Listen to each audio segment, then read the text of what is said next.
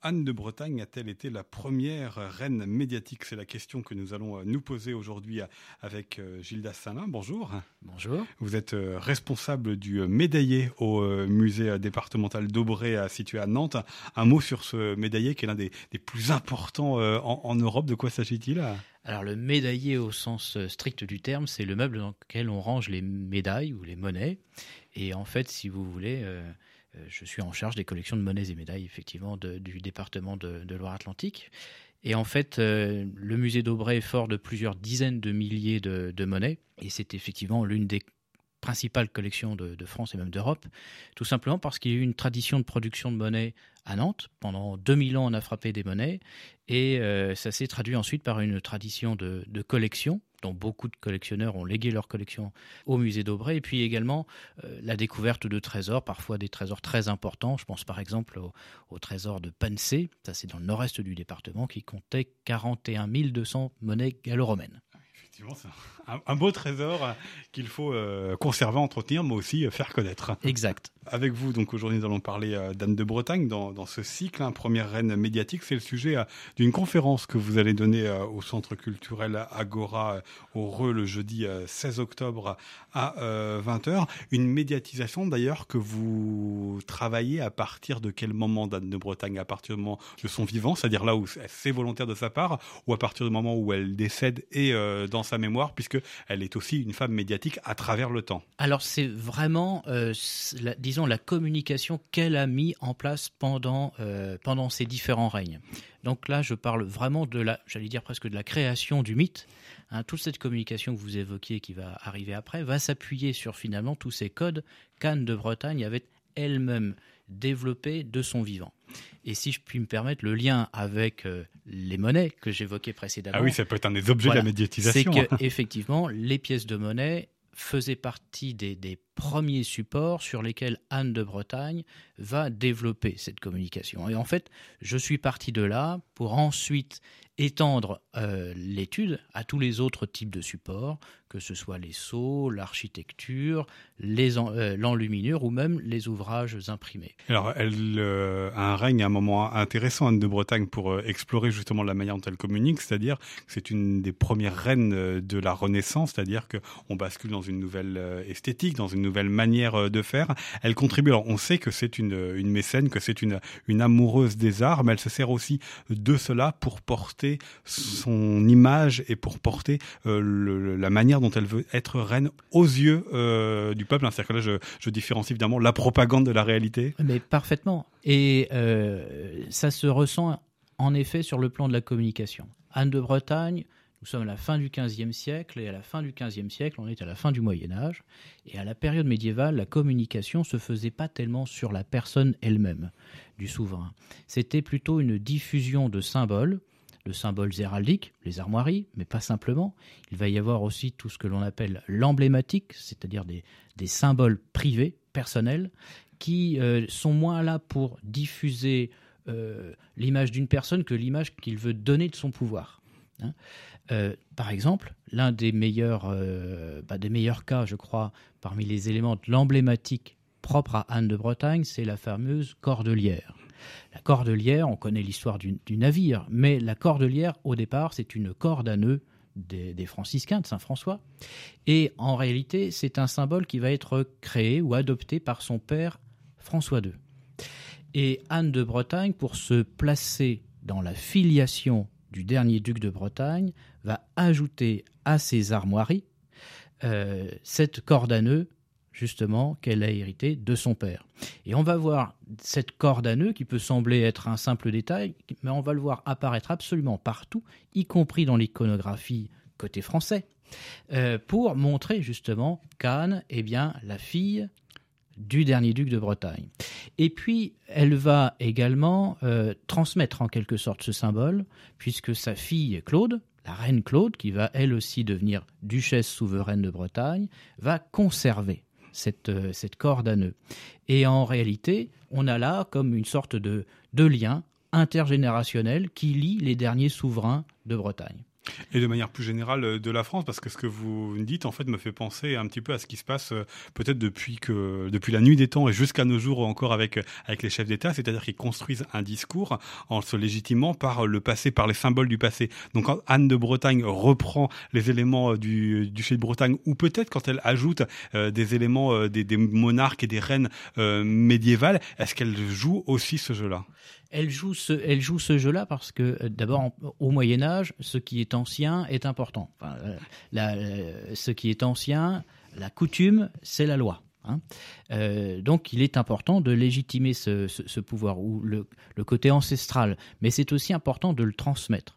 Alors, pardon, j'évoquais la cordelière, mais simplement pour prendre un exemple de cette communication de type médiéval. Et si je proposais ce titre comme, première reine médiatique, c'est que au-delà de ces symboles héraldiques ou de ces symboles emblématiques, Anne de Bretagne va être la première à faire figurer son portrait désormais son image réelle.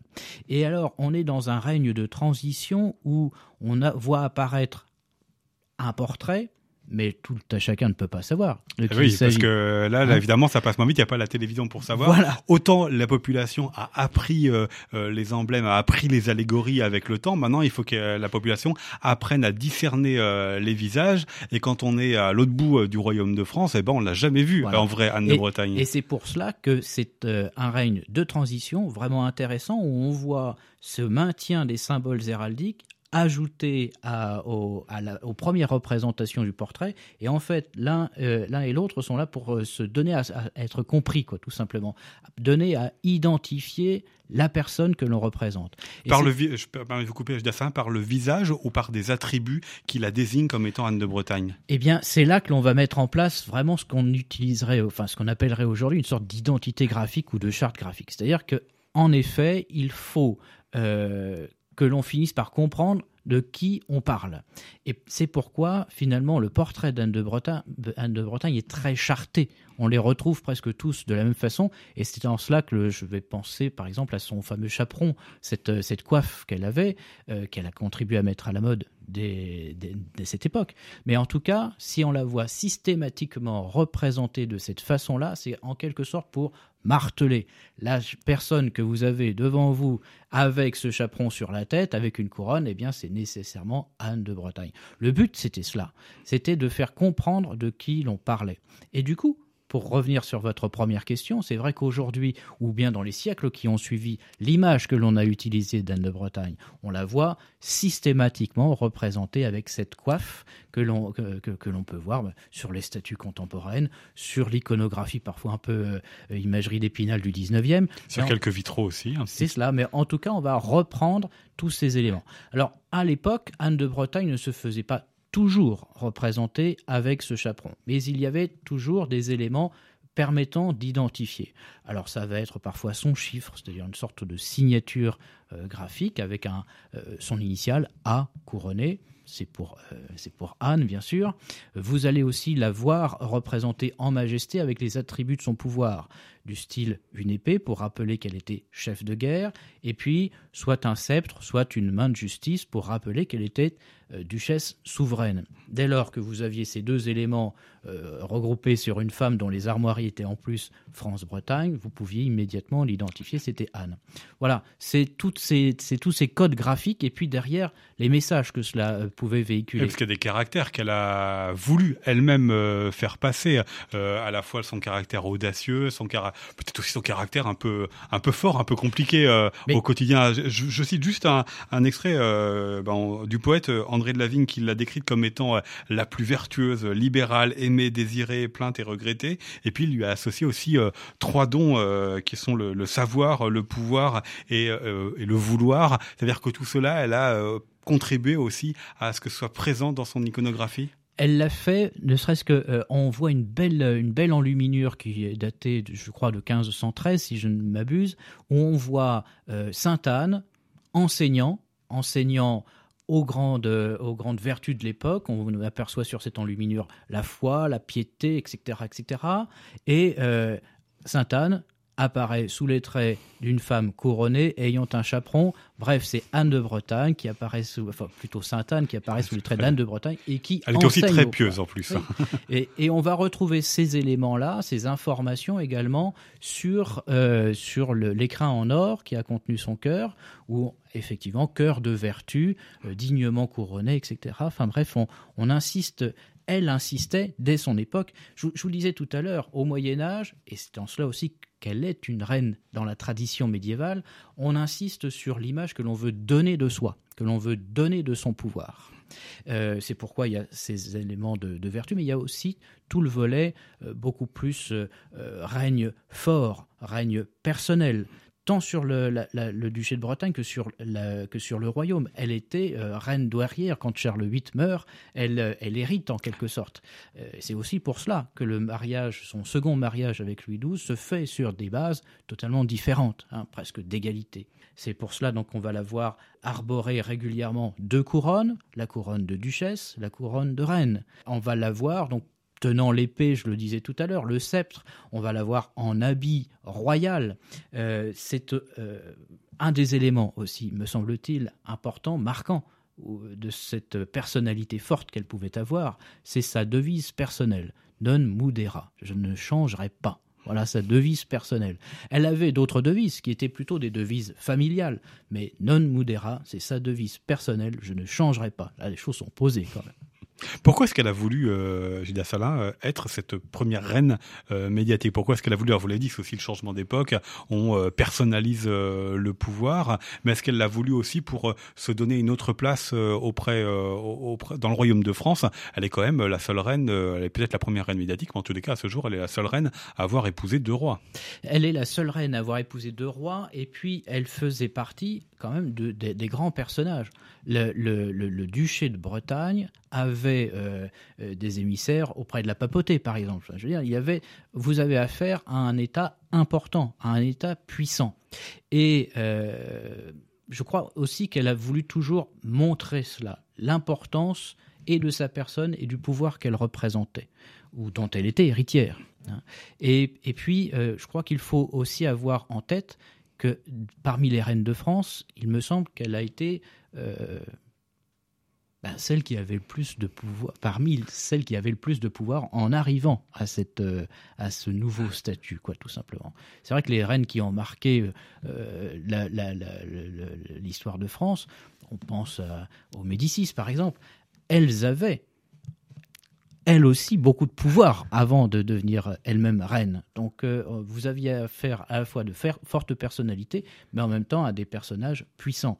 Et euh, au Moyen Âge, euh, toutes les, il faut casser cette imagerie d'épinal, toutes les femmes n'étaient pas entièrement soumises. Enfin, il faut bien avoir à l'idée. Ça dépend des siècles. Voilà, ça dépend des siècles et puis ça dépend du statut de l'individu. Mais là, vous avez affaire à une duchesse souveraine qui, euh, qui a un pouvoir personnel sur un État important, puissant. Et il lui faut en même temps le maintenir. Un autre élément que j'aime beaucoup dans, dans l'iconographie développée par Anne de Bretagne, lorsque vous entrez au château royal de Blois, vous êtes accueilli par la euh, statue équestre de Louis XII. Et vous voyez un peu partout le chiffre de Louis, c'est-à-dire cette signature graphique, avec un L couronné, et puis vous avez un peu partout son, son animal, euh, je vais dire totémique, c'est pas cela, mais enfin son animal euh, emblème, emblématique, qui est le porc épic. Et puis vous avez un petit peu de A. On en retrouve un petit peu partout, mais c'est quand même en nombre euh, très euh, restreint par rapport, à l'iconographie de Louis. Donc à Blois, quand vous entrez à Blois, euh, Anne habitait chez Louis. Mais lorsque vous franchissez les portes du château de Nantes, au château de Nantes, vous avez la tour de la couronne d'or, qui est un- une partie du château qui est très brillante, qui est très belle, qui a été commandée, construite sous le règne d'Anne de Bretagne.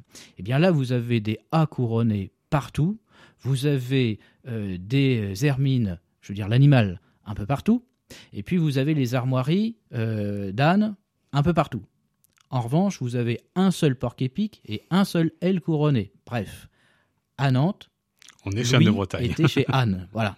Et euh, c'est cela qui est important. C'était euh, de rappeler l'importance de sa personne, mais aussi du pouvoir qu'elle représentait. Parce qu'au-delà de sa personne même, il y a la représentation du pouvoir souverain breton. Et est-ce qu'elle incarnait euh, ce pouvoir euh, Sana C'est-à-dire, est-ce que toute cette communication médiatique n'est que communication ou est-ce que c'est aussi euh, la réalité? Et là, c'est une réalité fluctuante parce qu'elle n'a pas la même statut à la cour et elle n'a pas la même place auprès de ces deux rois que sont Charles VIII puis Louis XII. Oui, très clairement, par rapport à Charles VIII, on, la sent, on la voit sur le plan iconographique et sur le plan du pouvoir, dans, l'exercice, je veux dire, du pouvoir, on, la voit beaucoup plus soumise. Sous le règne de, de, de Louis XII, n'oublions pas que Louis XII était duc de Bretagne par les droits de sa femme. C'est-à-dire qu'il était duc consort. il était duc parce que c'était le mari de la duchesse. Hein, en d'autres termes, c'est cela.